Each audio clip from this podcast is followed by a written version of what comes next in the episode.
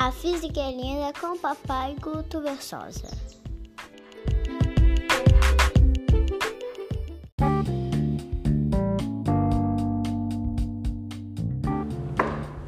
Fala galera, beleza? Gutão na área. Passando aqui, como você viu, para mais esse episódio e agora falando de ondulatória, né? Falar um pouquinho de ondas, um dos temas, costumo dizer, que mais surpreendem a gente no Enem né, a forma de se cobrar, como aparece na prova e tudo mais. Vale lembrar que o conteúdo de ondulatória dos temas de física não é dos maiores e é um assunto, cara, que a nossa geração está pegando aí as principais, os, os, principais avanços tecnológicos a partir do, do, estudo das ondas, principalmente no que diz respeito às ondas eletromagnéticas. É, então, para a gente, a gente está pegando agora diversas questões vários comentários por parte dos autores de banca e tudo, é, justamente porque as grandes descobertas do século passado do século retrasado, a gente está pegando um avanço, seja pela revolução tecnológica, o avanço nos meios de telecomunicação, tudo isso a nossa geração está imersa, a gente está bebendo disso, então com certeza as bancas não vão hesitar em cobrar, uma vez que se pede tanto que a gente consiga fazer relação dos conceitos de física no nosso dia a dia. Então vamos falar um pouquinho de ondas. Né? Antes do tema ondas, é importante a gente entender o conceito de oscilação. Ao contrário de um deslocamento, é, onde eu tenho uma posição final e uma posição inicial, um movimento oscilatório ele vai ser um movimento que vai acontecer mediante repetições. O movimento do, da partícula, o movimento do corpo, ele vai acontecer de maneira cíclica, de maneira repetitiva. Dessa forma, o que vai acontecer é que a gente vai perceber que uma onda ela vai ter uma parte que oscila periodicamente e, claro, ao longo do tempo ela se propaga, certo? Só que essa propagação ela tem uma forma bem característica. A propagação de uma onda ela não pode transportar matéria. Uma onda ela vai transportar apenas energia. Então pense comigo uma coisa. No contexto, o que, que seria uma onda? Uma onda é uma oscilação que vai se propagar sem transportar matéria, mas ela vai transportar energia. E prova disso é que ela consegue interagir, por exemplo, com outra onda, ela consegue interagir com um, até mesmo um corpo, fazendo com que um corpo oscile. E aí eu me pergunto que meus alunos sempre fazem: Guto, e a onda do mar é uma onda física? Sim, até o momento em que ela quebra.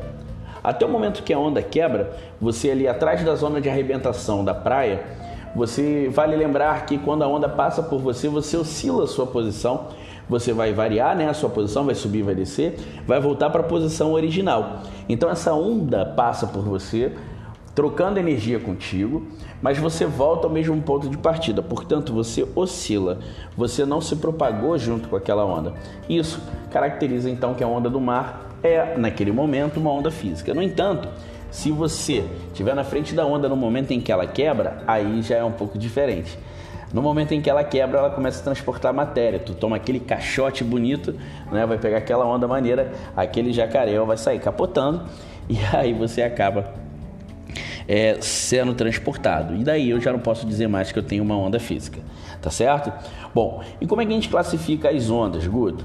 Tem que tomar cuidado com isso porque a gente faz classificações a partir de parâmetros diferentes, né? Então, não são vários tipos de onda que a gente tem assim em termos de classificação. São três classificações básicas, tá? Quanto à natureza da onda, então, quanto à natureza, ela pode precisar do meio material para se propagar, ela pode usar o meio material para se propagar e, portanto, não se propagaria no vácuo. Quando isso acontece, eu chamo de onda mecânica. Então, onda mecânica, mecânica justamente porque o meio vai ser o agente propagador da energia.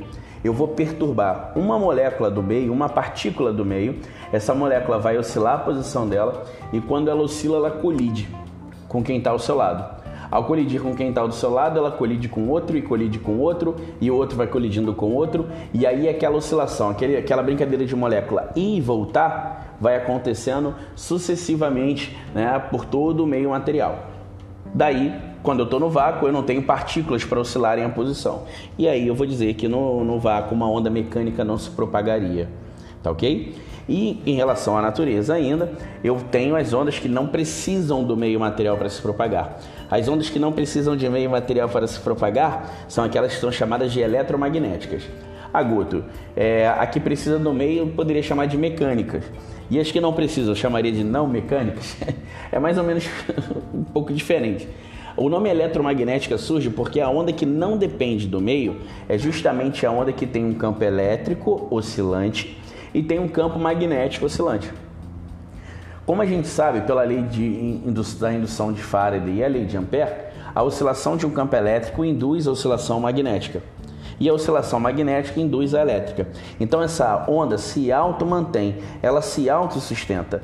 Por isso, ela não depende do meio para, material para se propagar. Mas um erro muito comum das pessoas é achar que a onda eletromagnética só se propaga no vácuo. Isso é uma grande mentira. A onda eletromagnética ela se propaga em qualquer meio material que seja transparente para ela, né? ou translúcida pelo menos, de modo que ela não vai usar o meio material para se propagar. Ela se propaga por conta própria. A oscilação elétrica dela induz a magnética, a magnética elétrica e assim sucessivamente. Guto me dá exemplos, claro, de ondas mecânicas que precisam do meio para se propagar. O som, por exemplo, no qual a gente dialoga aqui, né? É, eu uso as partículas de ar e quando a gente fala, a gente joga o ar para fora. Esse ar vibra nas nossas cordas vocais, junto ao movimento da nossa boca, do maxilar, né, dos lábios, da língua e tudo mais. Essa, esse conjunto de perturbações gera o ruído que você quer e isso vai se propagando ao longo do espaço.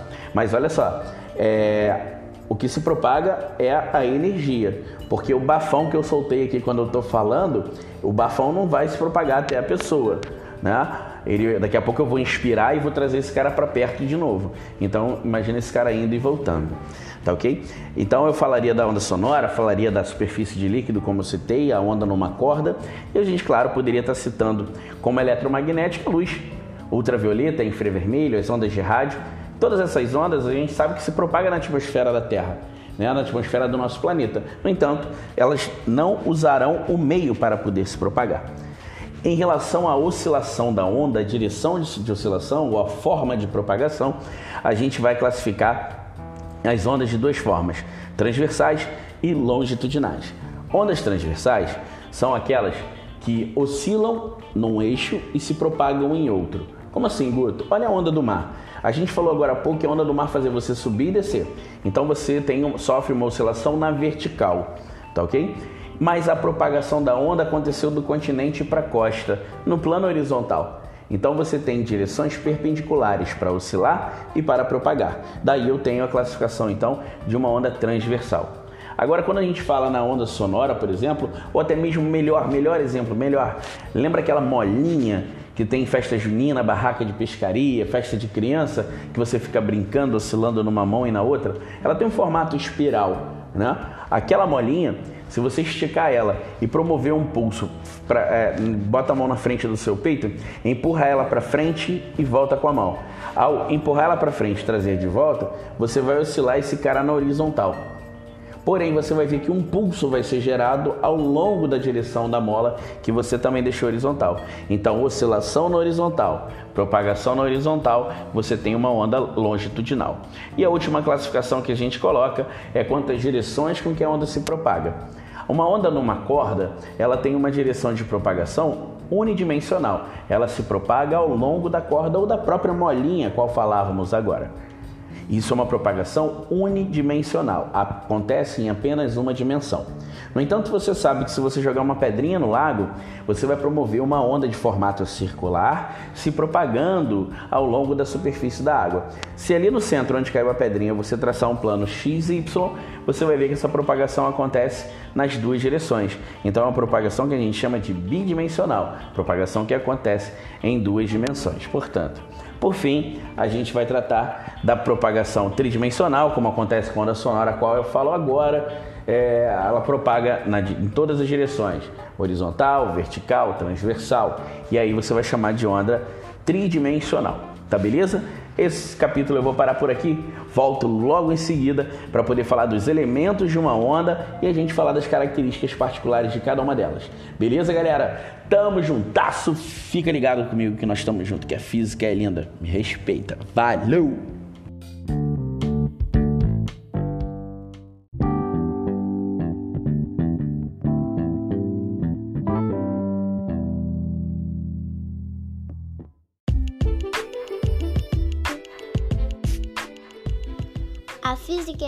Com o papai Guto Versosa.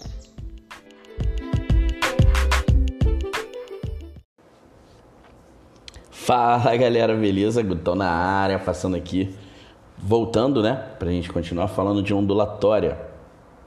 E nesse episódio eu quero falar com você a respeito dos elementos das ondas e suas características particulares.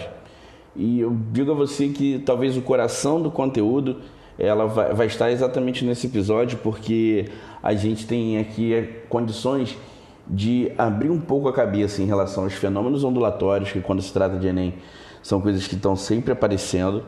Né? A maior parte das questões ondulatórias estão acerca dos fenômenos. E, claro, a gente conseguir fazer uma relação com o nosso dia a dia. Quando a gente fala de uma onda, no episódio anterior a gente falou sobre a classificação delas, né? É, quando a gente fala de acordo com a direção de oscilação ou de vibração da onda, a gente fala na transversalidade, né, na onda transversal, quando ela oscila numa direção perpendicular à qual ela se propaga, e a gente também fala, obviamente, né, das ondas longitudinais, falou, né, nas ondas longitudinais que oscilavam e propagavam na mesma direção.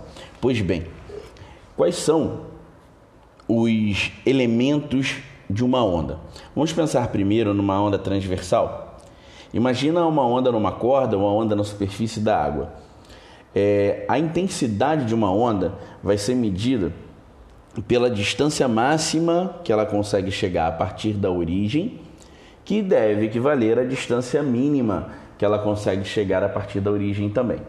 Esses pontos máximos e mínimos, se você imaginar um eixo x e y, né, o eixo de, de uma onda transversal, a gente vai ter os pontos máximos, né, valores positivos do eixo y e os pontos mínimos no, de valores negativos no eixo y. Esses pontos são chamados de amplitude. Eles identificam a intensidade da onda e não necessariamente precisam ter uma unidade de medida pré-determinada. Vai depender do que você está medindo naquela onda. Se for a onda no mar, a onda na corda, com certeza a amplitude dela vai ser a medida em metro, de acordo com o sistema internacional, que vai ser a altura que ela atinge em termos de distância. Né?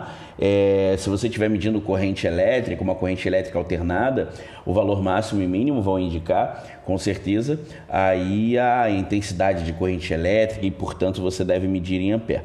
Então, se for DDP, né, uma DDP oscilante, se for um campo magnético variável, então vai depender da, da unidade de medida, vai depender do que você está medindo com essa oscilação com, que se propaga com essa onda, tá ok? É importante falar que amplitude é sempre o valor em módulo, tá? É, da posição de equilíbrio até o máximo ou o mínimo. Quando eu falo uma amplitude de 2 metros, não me interessa se num primeiro momento ela vai começar oscilando para cima ou, e para baixo, ou hora para cima, hora para baixo, não. A amplitude é o máximo que ela pode variar, seja para um lado, seja para o outro, ok? Outro fator que é muito importante da gente medir na onda é o seu comprimento de onda. Esse causa muita dificuldade muita, na, na, na galera, principalmente na hora de entender. É, numa onda longitudinal. Então eu vou falar todos os designers a respeito dos elementos em relação à onda transversal e farei questão de repeti-los, farei esse episódio só sobre isso nas ondas longitudinais, tá ok? Então quando a gente fala do comprimento da onda, não tem nada a ver com o comprimento da corda no primeiro momento, o tamanho da corda, a espessura dela, nada disso. Quando eu falo de comprimento de onda, eu estou falando em distância. Portanto, o comprimento de onda deve ser um ΔS, certo? Medido em linha reta. E como é que eu meço esse cara, Guto?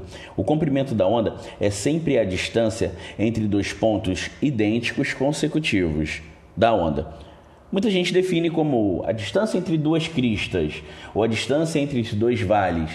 Né? Duas cristas consecutivas são pontos idênticos certo? Então, o comprimento de uma, de uma crista até a outra, o quanto a onda andou, o quanto a onda percorreu naquela, naquela, é, na, de uma crista a outra, tá? É o comprimento dela, que corresponde também a dois pontinhos do eixo é, de equilíbrio, né, do eixo X ali, você pegar, é, por exemplo, imagina agora uma onda partindo da origem, ela vai subir, vai atingir a crista, o ponto máximo, vai descer, vai passar na origem. Ali na origem eu não estou fechando um novo ciclo, certo? Eu ainda tenho que descer, eu ainda não fiz isso. Então eu vou descer, vou até o ponto mínimo, do ponto mínimo ali, o meu vale, eu vou voltar para o eixo central de novo, para o eixo de equilíbrio, e agora eu vou tornar a subir. Opa, se agora eu vou tornar a subir para ir em direção à crista, é, eu estou repetindo. Então, quando eu passei na origem, eu fechei um ciclo para iniciar um novo. Essa distância que a onda vai propagar até conseguir fechar o ciclo, essa distância linear, é que eu chamo de comprimento de onda. Tá ok? Então não vamos confundir com o comprimento da corda até fechar dois ciclos, nada disso. Tá ok? Um outro ponto que a gente tem que analisar é o período. Já que eu tenho uma distância até a onda fechar um ciclo, até ela completar uma oscilação, eu também tenho um período, eu também tenho um delta t para isso acontecer. O delta t específico de um ciclo completo é o que a gente deve chamar de período, ok? Período, então, é sempre o delta t de um ciclo, de uma oscilação. Eu jamais vou trabalhar com período de duas voltas, o período de duas oscilações ou período de dois ciclos. Isso não existe. Período, eu me refiro apenas a uma volta, a uma oscilação. Tá ok? E aí vem a frequência. E o que, que é a frequência? Frequência não é o inverso do período. Calma. Matematicamente, algebricamente, eu encontro o valor da frequência a partir do inverso do período. Mas essa não é a definição de frequência. Eu sempre trabalho isso com os meus alunos, falando: cuidado, o que é frequência? Toda vez que você se refere ao termo frequência, você está falando com alguém, você está falando para uma pessoa é, a, o número de vezes em que algo se repete. E você pré-estabelece um intervalo de tempo. Então, quando a gente fala assim, é, quantas vezes você se alimenta por dia? Quantas vezes você fez prova, fez um simulado por mês? Quantas vezes você, quantas horas você estuda por semana? Quantas vezes você pisca em um minuto? Então repara, toda vez que você fala da frequência, você está buscando a quantidade de repetições dentro de um determinado intervalo de tempo que você pré-estabelece. Guto, o que, que isso se aplica às ondas? As ondas, elas não competem oscilações, não repetem oscilações, ela não fica no movimento oscilatório. Quando eu falo da frequência de uma onda, eu estou vendo quantas oscilações ela consegue fazer dentro de um determinado tempo que eu vou pré-estabelecer. Claro que no sistema internacional, esse tempo eu vou delimitar pelo segundo. Então eu vou ver quantas oscilações a onda completa por segundo. O número de repetições por segundo vai me dar nada mais, nada menos que o Hertz, tá ok? E por fim, a velocidade. Que velocidade, Guto? Eu tenho que tomar muito cuidado. Apesar de ser muito menos cobrado, eu tenho a velocidade de oscilação de uma onda, que é a velocidade com que ela sobe de maneira retardada, chega até a crista, desce de maneira acelerada até a origem quando eu chego na origem, eu começo a frear, então movimento retardado de novo, chego até a crista e volto a acelerar até chegar na origem. Essa velocidade é chamada velocidade de oscilação. Isso, em termos de, de prova de vestibular, cai em vestibulares muito específicos, cai muito pouco. A velocidade que a maioria das, das questões vão abordar é a velocidade de propagação da onda. E quando eu falo da velocidade de propagação da onda, eu estou falando da velocidade com que eu estou é, deslocando a energia, que eu estou propagando a energia, tá ok? Essa velocidade de propagação, ela vai ser uma velocidade constante. E se é uma velocidade constante, eu posso tirar o valor dela por ΔS sobre ΔT. A única observação que eu faria antes de fechar é que se você fala em velocidade de propagação de uma onda, distância sobre tempo, se eu escrever essa velocidade me referindo a um ciclo, um ciclo, imagina que eu tenha a possibilidade de analisar um ciclo apenas. Em um ciclo, a onda percorre um delta S, uma distância chamado lambda, que é o comprimento da onda. E o tempo desse ciclo é o período. Então, por cargas d'água, velocidade é o comprimento da onda vezes é dividido pelo período. Só que o inverso do período é a frequência. Então eu chego à relação de que velocidade é o comprimento de onda vezes a frequência. Ok? Relação fundamental ondulatória. Estudar ondas é tão legal que quem vê lambe com frequência, é claro. E aí o que, que acontece? Quando eu vou analisar essa equação, eu tenho que pensar que a velocidade não é uma característica da onda em si. Quem impõe a velocidade da onda no meio é o próprio meio material. São as condições, as características do meio que vão dizer qual é a velocidade dessa onda. Por outro lado, a frequência é uma característica da fonte. A frequência de uma fonte é uma a frequência de uma onda, desculpa, ela é imposta pela pela fonte. Então, uma vez emitida a onda com uma determinada frequência, ela pode mudar de meio, ela pode interferir com outra ou com a matéria, que a frequência dela vai se manter constante. A mesma coisa acontece com a velocidade. Por que, que eu falava agora há pouco que a velocidade de uma onda é constante? Pode se manter o meio material, se eu mantenho o meio material, a velocidade deve se manter a mesma. Eu só vou ter mudança de velocidade quando eu tiver mudança de meio. Ok? Então, velocidade é uma característica do meio, frequência é uma característica da fonte. Se eu mudo o meio, eu posso vir a mudar a velocidade. Se eu mudo a fonte, uma característica da fonte, eu posso vir a mudar a frequência. E Guto, eu consigo observar todos esses elementos nas ondas longitudinais? Claro, com certeza. Se você imaginar no, no áudio anterior, eu falava a respeito daquela molinha que a gente tem em festa de criança, né? Se você imaginar uma mola daquela, uma espiral de caderno esticado, se você promover oscilações longitudinais, portanto, na mesma direção em que a mola se encontra, você vai perceber que um elo qualquer que você pintar de uma cor diferente, ele vai para frente e ele vai para trás. Ele vai para frente e vai para trás. Esse elo, ele vai impulsionar o da frente, que vai impulsionar o posterior, e assim o pulso se propaga. Mas um elo ele não sai daquela região, ele vai para frente e ele vai para trás. O fato de ele ir para frente ou ir para trás esse ponto máximo que ele vai à frente e o ponto mínimo que ele vai atrás são justamente os intervalos de oscilação que eu chamo de amplitude. Outra coisa, se você fizer sucessivas perturbações, você vai ver é, é, regiões que a mola vai estar mais esticada e regiões que a mola vai estar mais comprimida. As regiões que ela está mais esticada, duas regiões esticadas iguais, né, consecutivas, vai formar um comprimento de onda para você. Bem como se eu pegar as duas regiões mais concentradas, mais próximas, a distância entre elas, você vai ter também um comprimento de onda. Tá ok? E o intervalo de tempo e a frequência vão estar sendo analisadas da mesma forma. Se eu tenho uma distância entre uma, uma compressão máxima e outra compressão máxima, eu tenho um tempo que uma compressão máxima deixa de ser compressão máxima para se transformar em alongamento ou compressão mínima e volta a ser compressão máxima. O tempo que isso leva para acontecer daquela região é justamente o que eu vou delimitar como período. E a medida inversa desse período, quantas compressões eu consigo por segundo, por exemplo, é o que me dá a frequência.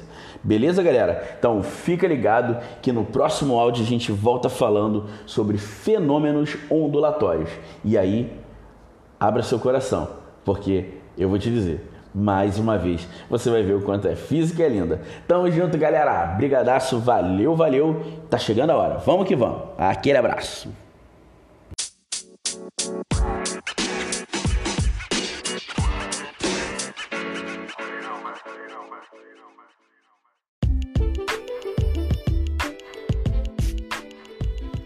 A física é linda com papai Guto Versosa.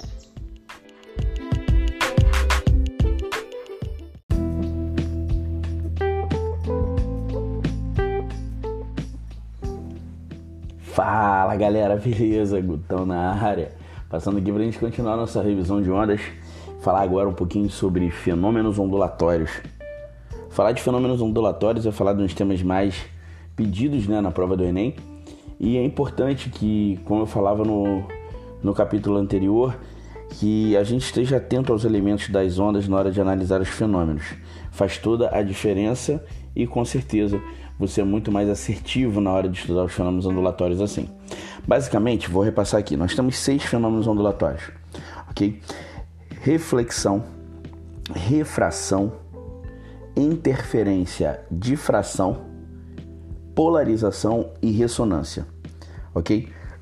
Vou te falar que os três últimos nem costumavam ser tão estudados assim, discutidos no, ensino médio com tanta é, contundência como hoje. Justamente por conta do Enem. Se tem um dos temas de física que o Enem mais fez a galera aprofundar, evoluir as táticas de, de, de aprendizado, e desses, é, desses temas aí a gente tem a parte de fenômenos ondulatórios. Bom, os dois primeiros, reflexão e refração, a gente já discute bastante lá na ótica geométrica, né? Então, o que a gente faz agora é apanhar toda aquela ideia que a gente já tinha, já tem da ótica geométrica e analisar justamente num contexto acerca de ondas. Né? Como nós falávamos, onda é uma oscilação que se propaga no espaço sem transportar matéria, transportando energia. Então agora a gente tem que pensar que é algo que está oscilando, transportando energia, e no caso da reflexão, vai incidir na interface de separação entre dois meios e vai sofrer uma reflexão, vai retornar ao meio no qual ele incidia. Vale lembrar que reflexão consiste no fenômeno em que não há mudança de meio, podendo a luz, podendo a onda, no caso agora, sofrer desvio na sua trajetória. Pelo menos no sentido desse, do, do movimento, ele tem que sofrer ao ser refletido. Se ele incide perpendicularmente num espelho, numa, numa, numa superfície qualquer, essa superfície sendo lisa, ele tem que é, retornar também na perpendicular. Então eu altero pelo menos o sentido na reflexão. Agora, vale lembrar o seguinte, fazendo análise ao capítulo anterior, se não há mudança de meio material, nós não devemos ter também mudança da velocidade. Sendo assim, na reflexão, a velocidade se mantém constante. Enquanto eu não alterar a fonte, a velocidade, é, além da velocidade, a frequência se mantém constante. E se velocidade e frequência se mantêm constantes, o comprimento de onda também deve se manter constante. Lembra que velocidade é o comprimento de onda vezes a frequência, V lambda F. Estudar ondas é tão legal que quem vê lambe com frequência. Se eu não mudo a velocidade, não mudo a frequência, o comprimento de onda tem que ser mantido. Agora, muita atenção. Ainda que frequência e velocidade se mantenham constantes, quando a reflexão acontece numa superfície rígida, eu tenho uma mudança de fase. Então pensa que eu venho com uma onda, que eu venho com uma onda crista vale. Crista vai refletir. Deveria vir um vale agora, vai vir uma crista. Essa reflexão no momento da reflexão, essa inversão de fase vai produzir para a gente um efeito estudado lá na ótica quando a gente falar de luz, que é o enantiomorfismo, que é aquela inversão lateral. Então é importante pensar nisso. Tá? Quando a superfície for livre, né, não for uma superfície rígida, a gente vai acabar não tendo essa inversão de fase. É muito legal analisar isso e já foi contexto de diversas provas de vestibular, a reflexão acontecendo numa corda. Então, se você imaginar uma corda esticada, você segurando ela numa extremidade e a outra fixa, presa na parede. Quando você promove um pulso, imagina você promovendo só um pulso, ok? Só uma crista. Esse cara vai se propagar por toda a corda. Quando chegar naquela extremidade, ela vai puxar o prego que está prendendo ela, o parafuso, para cima. Quando puxar ele para cima, ele vai reagir fazendo na corda uma força para baixo. Toda ação consiste numa reação, lembra disso? E aí essa crista que você promoveu, ela vai refletir, ela vai retornar como vale. OK? Tranquilo? Então, se, no entanto, se a superfície for, se você ao invés de prender num prego, imagina um poste e você dá uma volta com a corda nesse poste bem folgado. Quando você promover a crista na outra extremidade, essa crista, né, o pulso de energia vai se propagar ao longo da corda e quando chegar lá no poste, a corda vai ser puxada para cima. Só que como ela não está rígida, ela tem como subir. Então ela vai subir e descer normalmente, o pulso vai ser refletido também como crista. Sobretudo, temos que lembrar então, quando a superfície é rígida, há inversão de fase. Crista vira vale, vale vira crista. Se a superfície for flexível, não for rígida, for maleável, então eu não tenho a inversão de, de fase. Incide crista, reflete crista. Incide vale, reflete vale. Na sequência, nós falamos da refração. A refração, há mudança de meio, certo? Então eu tenho uma onda incidente num determinado meio e ela acaba mudando de meio material. E tem que tomar cuidado. Enquanto na reflexão né, a, o ângulo de incidência em relação à normal se mantém sempre o mesmo na reflexão, na refração é possível que haja um desvio. Portanto, o ângulo de incidência ele pode ser diferente do ângulo de refração. Tá ok? Por quê? Vamos pensar.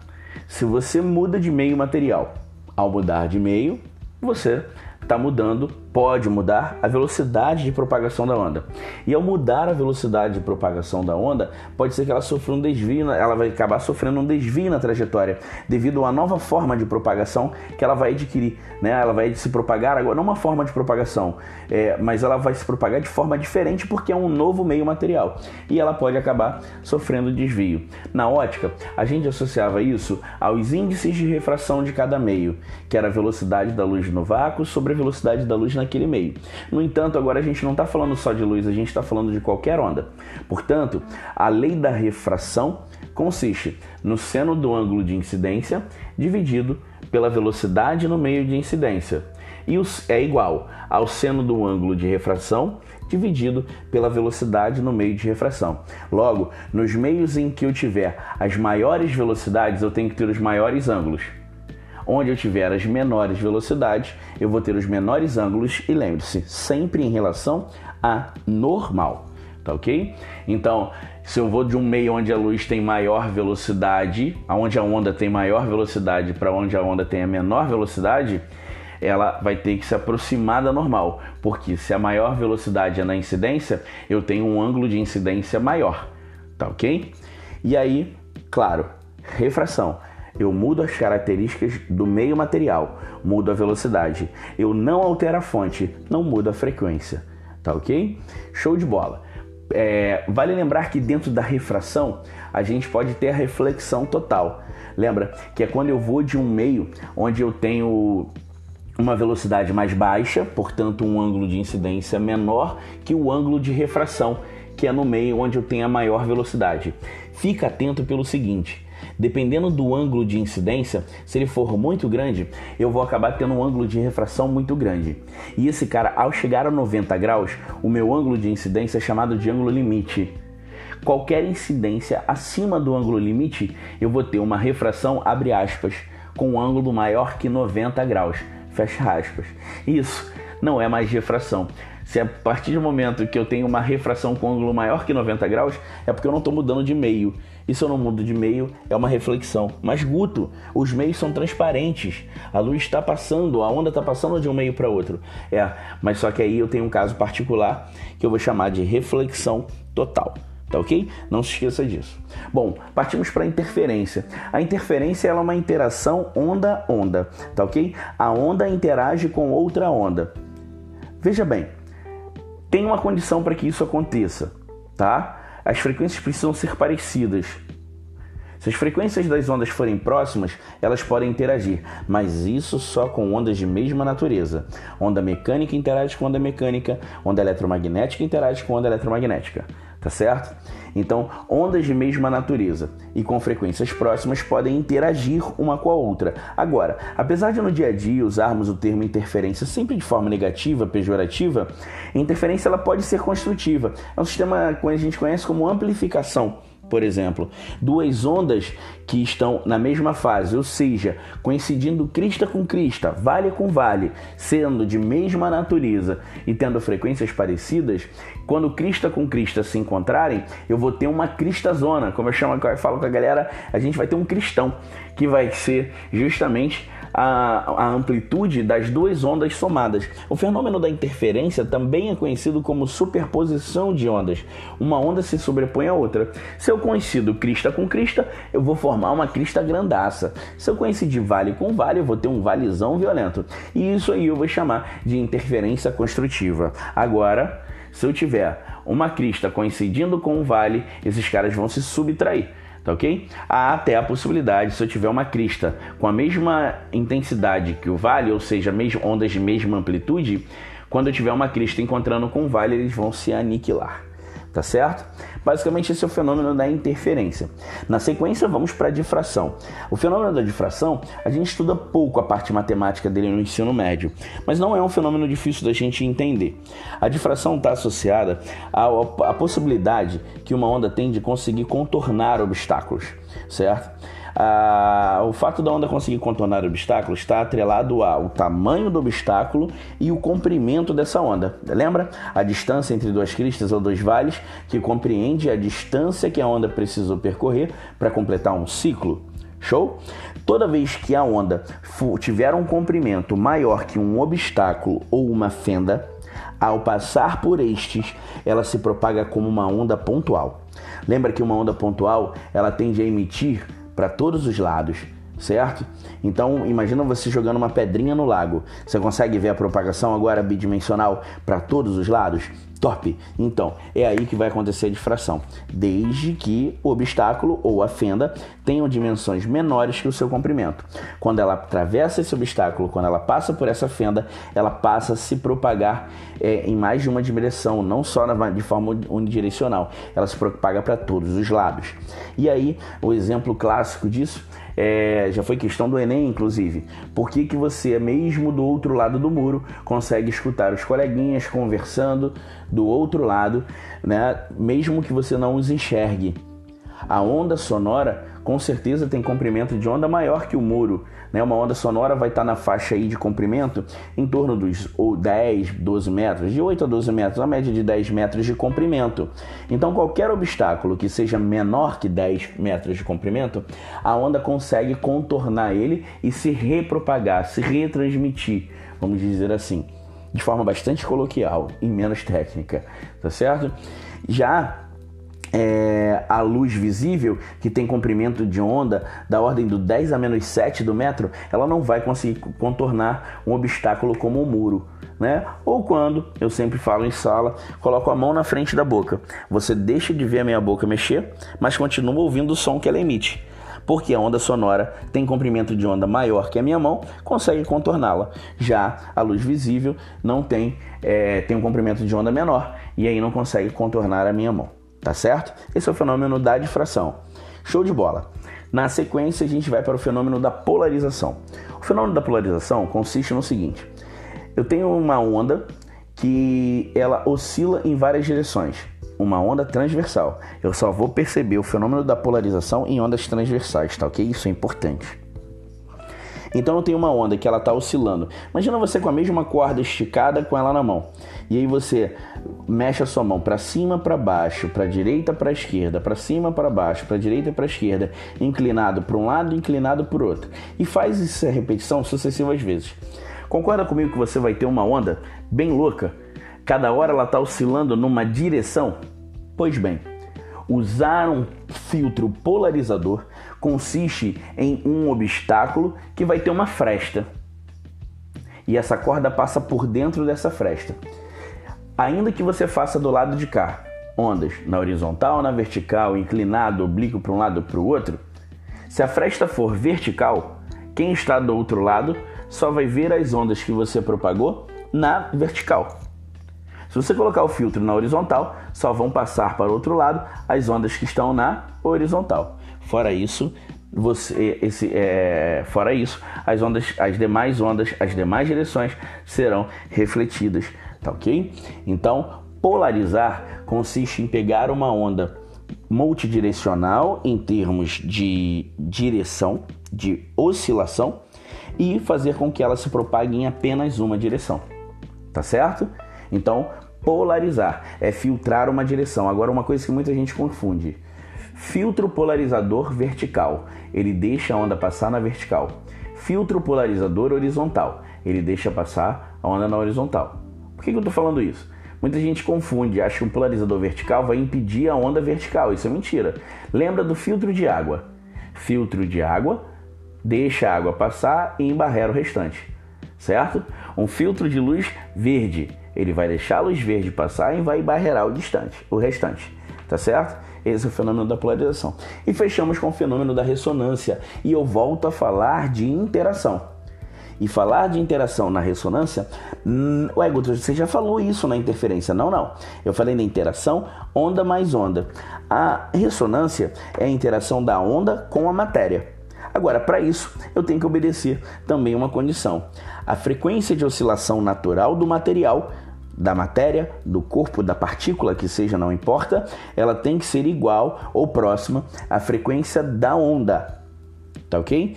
Então, mas Guto, da onde que vem a oscilação é, do material? Ora, a matéria é constituída de átomos e moléculas. Tudo bem? Esses átomos possuem um certo grau de agitação, possuem uma vibração. A vibração dessas moléculas tem uma certa frequência e que é característica, tá? Cada molécula tem a sua frequência de oscilação. E aí, se eu tiver uma onda externa, uma perturbação sobre esse cara que está oscilando e essas frequências forem próximas, aquela partícula que está oscilando, ao receber a onda, ela começa a oscilar ainda mais. Há um aumento, um aumento da amplitude desse, dessa partícula. No entanto, essa partícula, estando no meio de tantas outras, ela começa a oscilar colidindo com as demais e colidindo com uma certa frequência. Esse efeito, se for de modo contínuo, pode ser propagado por todo o corpo. E é daí que você escuta histórias desde da, da, do início da Idade Contemporânea, né, da Idade Média, que um pelotão não marchava sobre pontes. As pontes construídas de madeira, né, normalmente madeiras de, de, de, mesmo estilo, de mesmo tipo, e as partículas que constituem aquele cara têm um certo grau de oscilação. Quando o pelotão marchava sobre a ponte com frequências próximas a daquelas partículas, essas partículas começavam a vibrar e oscilar colidindo com as partículas vizinhas. Esse efeito sendo acontecendo de maneira contínua fazia com que todas as partículas oscilassem e todas as partículas oscilando, a ponte começava a oscilar, podendo inclusive se romper. Se você não acredita nisso, corre no Google, procura a história da ponte de Tacoma. Tacoma, é, ponte de Tacoma, no norte dos Estados Unidos. E depois você se assuste um pouquinho procurando esse mesmo efeito sobre a ponte Rio-Niterói. Tá certo? Bom, tá aí nossa super dica sobre fenômenos ondulatórios. Vale a pena ressaltar se não há mudança de meio, não há mudança de velocidade. Se não há mudança de fonte, não há mudança de frequência. Portanto, na interferência, eu não vou alterar as características da minha onda em termos de velocidade, comprimento e frequência. Na difração, eu não vou mudar comprimento de onda, velocidade e frequência. Se eu não mudo de meio, se eu não mudo a fonte, a mesma coisa acontece na polarização e na ressonância. Beleza, galera? Já tá ficando comprido demais. Vamos deixar para o próximo capítulo. Vem aí a acústica. Vamos zerar essa ondulatória e vamos tirar muita onda. Valeu? Tamo juntão. Obrigado pela companhia de vocês e a gente se encontra. Valeu. Me respeita, porque aqui você sabe, a física é linda. Valeu!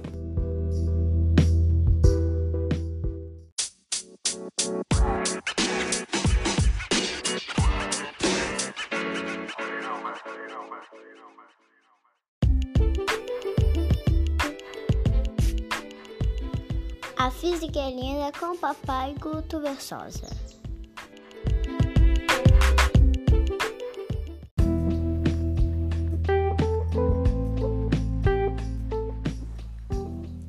Fala galera, beleza? Gutão na área, voltando aqui pra gente começar a fechar nossos estudos sobre ondas, beleza? E agora vamos falar sobre acústica. O que, que é acústica? A acústica é a parte da física ondulatória que vai estudar especificamente um tipo de onda, a onda sonora. Onda sonora é uma onda mecânica que depende de meio material para se propagar e é, precisa né, das colisões elásticas entre as partículas do meio para transportar, para propagar a sua energia. Ótimo, Guto. Perfeito. E por que eu tenho que dar tanta importância à acústica assim? Primeiro, algumas nomenclaturas que podem pegar você de forma despercebida né, e desatenta e acabar te dando aquela banda. Segundo lugar, porque existem algumas características que são percebidas na, na, na ondulatória que não são percebidas muitas vezes, a gente não consegue enxergar, perceber na, nas demais ondas. Beleza? Vamos lá então. O que é a onda sonora? A onda sonora é uma onda mecânica que depende do meio material para se propagar e que tem frequência de oscilação entre 20 e 20 mil Hz. Entre 20 e 20 mil Hz compreende-se no espectro audível, no espectro sonoro a região de som audível que o humano é capaz de escutar. Volto a repetir, de 20 Hz a 20 mil Hz. Então qualquer vibração mecânica tá ok? Que tenha um valor de frequência dentro desse intervalo, a gente consegue ouvir dependendo, obviamente, da sua intensidade, tá ok? E Guto, só tenho essa frequência para onda sonora? Claro que não. Abaixo de 20 Hz, nós vamos chamar de infrassom. Alguns animais têm capacidade de escutar né, o infrassom, mas nós não. E outros terão capacidade de emitir sons ou ouvir sons acima de 20 mil Hz, que nós chamamos de ultrassom. Hoje, o ultrassom ele é muito difundido em exames clínicos, para exames clínicos e exames técnicos também, tá ok? Então é importante ficar ligado, gravar a nomenclatura. Ultra acima, né? Infra abaixo, tá ok? Então vamos lá. O que acontece, pessoal? É, dentro do espectro de som audível de 20 a 20 mil Hz, é, essa onda vai se propagar a partir das colisões elásticas do meio, e nós temos uma membrana no nosso corpo que é muito sensível a essa perturbação dentro dessa escala, que é o tímpano. Tá ok? Então esse ruído é interpretado para gente de 20 a 20 mil hertz como som. E das características da onda que a gente falou lá atrás, como a amplitude, o comprimento da onda e a frequência, a gente pode fazer um paralelo com as características fisiológicas do som. Como assim? O volume do som, certo? Você aumenta ou diminui o volume. Normalmente a gente fala assim, abaixa o som porque o som está muito alto. As provas adoram discutir isso e pegar você pela perna. Então o que, que eu vou te falar? Esquece altura para volume. O volume é a intensidade da onda, portanto é a sua amplitude. Um som forte, ele tem intensidade grande, ele tem uma amplitude grande, tá ok? Então, som forte, o volume alto, tá? É um som forte. Volume baixo é um som fraco. Ele tem uma intensidade baixa, ele tem uma amplitude pequena, tá certo? Mas Guto, e por que eu não posso chamar isso de altura? Porque para a onda sonora, a altura consiste na frequência. Um som alto é aquele de alta frequência que gera um ruído, gera um som agudo. Por outro lado, um som baixo é aquele que tem baixa frequência, gera um ruído grave. Então você já deve ter ouvido um músico falando assim: e acho que esse tom está muito alto. Nossa, essa música se canta tão baixa. Quando os músicos estão se referindo à altura, o que eles estão falando é na frequência tá ok? Agudo e grave na nossa percepção. Então toma muito cuidado. A altura da onda é frequência, a intensidade da onda é o volume, que está associado à amplitude, tá certo? E como é que eu diferencio é, dois cantores? Como é que eu diferencio dois instrumentos que cantam a mesma nota, Goto? O formato da onda. Quando você pega um instrumento de sopro, aquele ruído com aquela determinada frequência da nota Dó, por exemplo, pode ser tocado na mesma frequência por um piano, tá? Eu falei piano, né? um piano e um violão. Tá? Um saxofone, uma flauta. Esses instrumentos têm formatos de geram formatos de onda diferentes. Por quê? Um é de sopro, um tem um tubo mais alongado, o outro um tubo mais curto. Um tem uma corda mais comprida, no outro uma corda menos comprida e mais tracionada. Todos esses elementos estão associados à forma que a onda vai ser gerada. Sendo assim, eu tenho uma, um formato da, da, da onda sendo diferente, eu digo que eu tenho timbres diferentes, tá ok? O sol maior do violão, do cavaquinho, do piano vão ter a mesma frequência. No entanto, eles terão é, formato, as ondas vão ter formatos de vibração que são um pouco diferentes, tá certo? Então, é, grava essa informação: intensidade, amplitude, volume, altura, frequência e timbre, a forma da onda, o formato da onda. A intensidade de uma onda é emitida na escala de decibel tá? E tem uma coisa legal nessa escala de decibel que é medido o limiar da dor no ouvido. algumas intensidades, a gente tem um gráfico bem legal de intensidade associado à frequência que perturbam demais o nosso tímpano e causam um certo incômodo. Isso é chamado de limiar de dor. Então, você próximo à turbina de um avião, você com fone de ouvido muito alto, isso pode sim gerar é, é, dores, tá? Então, fica ligado nesse ponto. Por fim, eu gostaria de fechar aqui falando do efeito Doppler ou efeito Doppler, como alguns gostam de chamar. O efeito Doppler ele não é considerado um fenômeno ondulatório o efeito Doppler ele vai estar associado a uma situação de movimento relativo. Se a gente puxar na cinemática, movimento relativo é aquele que está associado à aproximação ao afastamento, né, ao estado de repouso entre dois corpos que podem até estar em movimento. Mas dois, dois corpos que tenham o mesmo movimento, na mesma direção, no mesmo sentido, na mesma intensidade, o movimento relativo entre eles é nulo, certo? Então, o que, que acontece no efeito Doppler? O efeito Doppler ele vai ser um efeito relativo referente ao movimento relativo entre fonte e observador quando a velocidade relativa entre eles for diferente de zero. Você já deve ter reparado, por mais que você não goste, mas em vídeos, imagens na televisão, é, mostrando um carro de corrida, né? Eu sou muito fã de corrida, todos sabem, então para mim fica fácil falar desse tema. É, quando você vê um carro de corrida vindo. Podcast A Física é Linda. Só aqui você tem efeitos sonoplásticos. Continuando. Num carro de corrida, você percebe ele se aproximando e o ruído que ele gera numa determinada frequência aguda, mais alta, e quando ele se afasta, essa frequência é mais baixa, é um som mais baixo, um som mais grave. Se você prestar atenção direitinho quando você está na rua, é, se tiver uma ambulância, você sabe de onde ela está vindo. Você consegue perceber quem tiver mais, você estando mais atento, você sabe se ela está se aproximando ou se afastando de você, certo? Pelo ruído que ela gera. E aí você deve gravar. Sempre que houver aproximação, eu vou ouvir um som mais agudo. Sempre que eu ver uma, um afastamento, eu vou perceber o som mais grave. Mas, Guto, isso não é um fenômeno ondulatório? Não. Porque isso só aconteceu porque houve movimento relativo entre observador e fonte. Houve aproximação para o som agudo e afastamento por som grave. Porque o piloto dentro do carro, o piloto dentro da, da ambulância, ele vai ouvir o mesmo barulho.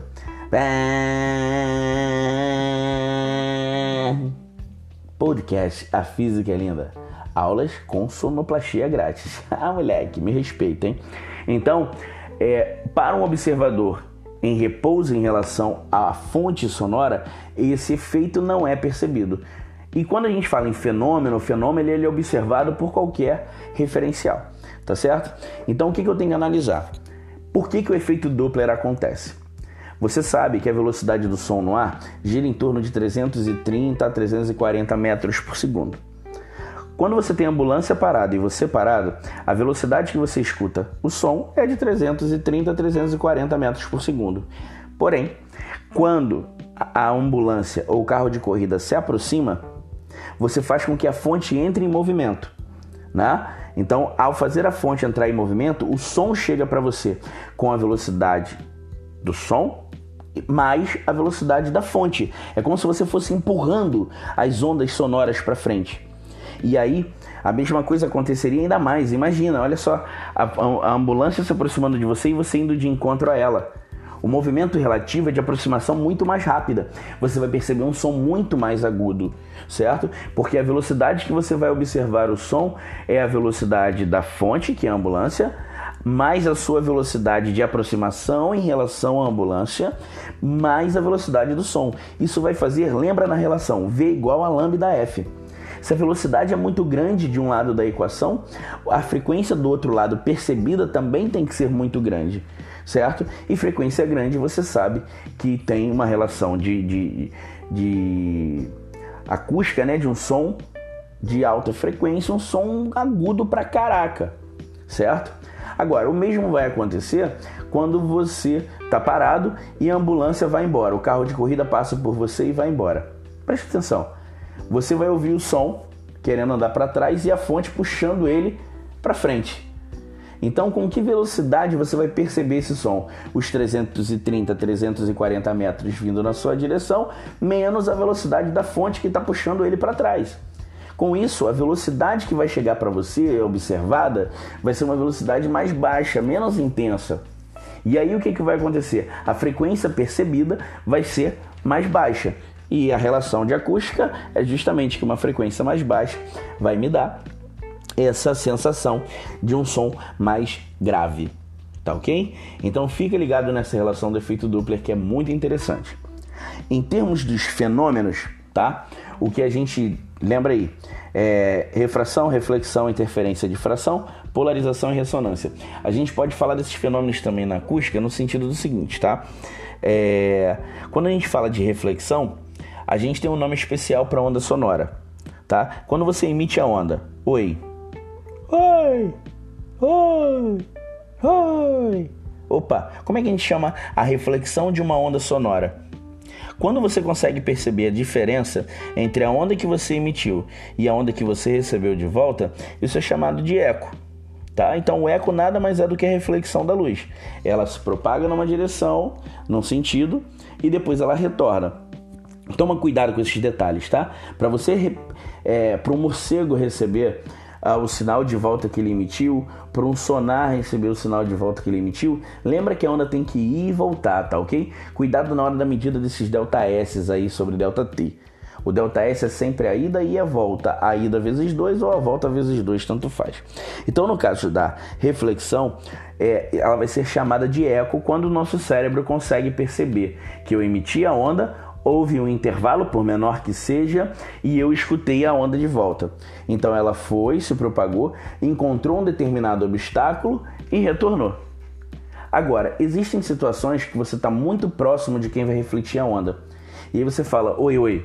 Oh, nossa, oi, oi, oi. Parece que tem alguém do seu lado falando. Isso acontece quando a reflexão tem um tempo, o som observado tem um tempo menor que 0,1 segundo. O nosso cérebro não consegue identificar o que é onda incidente, o que é onda refletida, o que foi e o que voltou. Isso é chamado de reverberação. Então, tanto eco quanto reverberação são fenômenos da reflexão. No entanto, a reverberação tem um tempo muito curto, 0,1 segundo, e o nosso cérebro não consegue identificar como outra onda. Tá ok? Já se o tempo for mais largo que 0,1 segundo, eu vou chamar de eco naturalmente. Beleza? Bom, vale lembrar que a onda mecânica, que é a onda, a onda sonora é uma onda mecânica, e que ela gosta de meio mais denso para se propagar. Quanto mais partículas eu tiver no meio, mais rápido a onda sonora se propaga. Então, debaixo d'água, o som vai se propagar de forma muito mais rápida do que no ar, uma vez que a água é mais densa. É legal quando você está mergulhado e você ouve o barulho do motor de um barco e ele quando você sobe assim, nosso barco está muito próximo e aí você sobremerge. Quando você fica fora d'água, você vê que o barco está longe, certo? Isso porque o som que está sendo emitido debaixo d'água ele tem uma velocidade mais intensa. Então pode acontecer de um ruído ser provocado fora da água ele vai ter a velocidade de 330, 340 metros por segundo e ele acabar refratando na água com uma velocidade muito maior, tá ok? Então, quanto mais, quanto mais denso, maior é a velocidade de propagação. Se perguntar aos antigos como é que eles sabiam se o trem estava chegando na estação, se colocava o ouvido no trilho, porque o som, o ruído promovido pela locomotiva se propagava de forma mais rápida, por isso se perdia menos né, no, no, no espaço pelos trilhos do que pelo ar. Beleza? Então, lembra sempre dessa relação que é interessante. A interferência, né, dois sons diferentes, é, com a mesma frequência para poder interagir.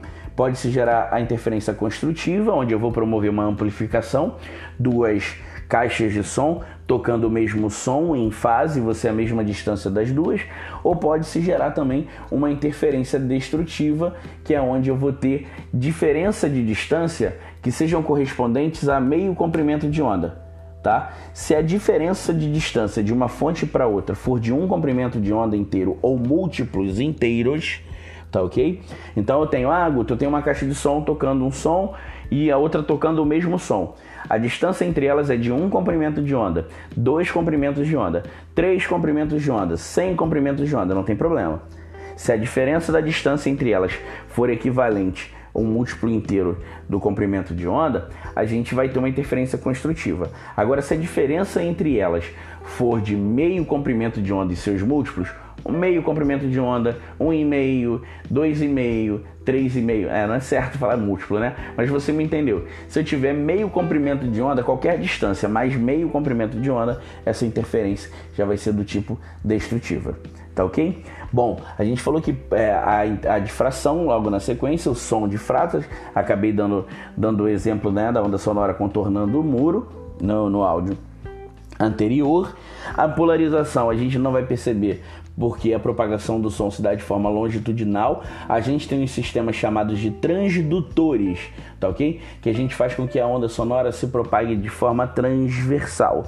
Aí sim eu conseguiria tentar polarizar quando essa onda fosse promovida né, em várias direções, o que é bem difícil da gente ver, pelo menos. Tá ok? É, a questão da ressonância a gente teria. O caso da cantora, da cantora lírica que consegue quebrar um copo, né, cantando, emitindo uma determinada nota.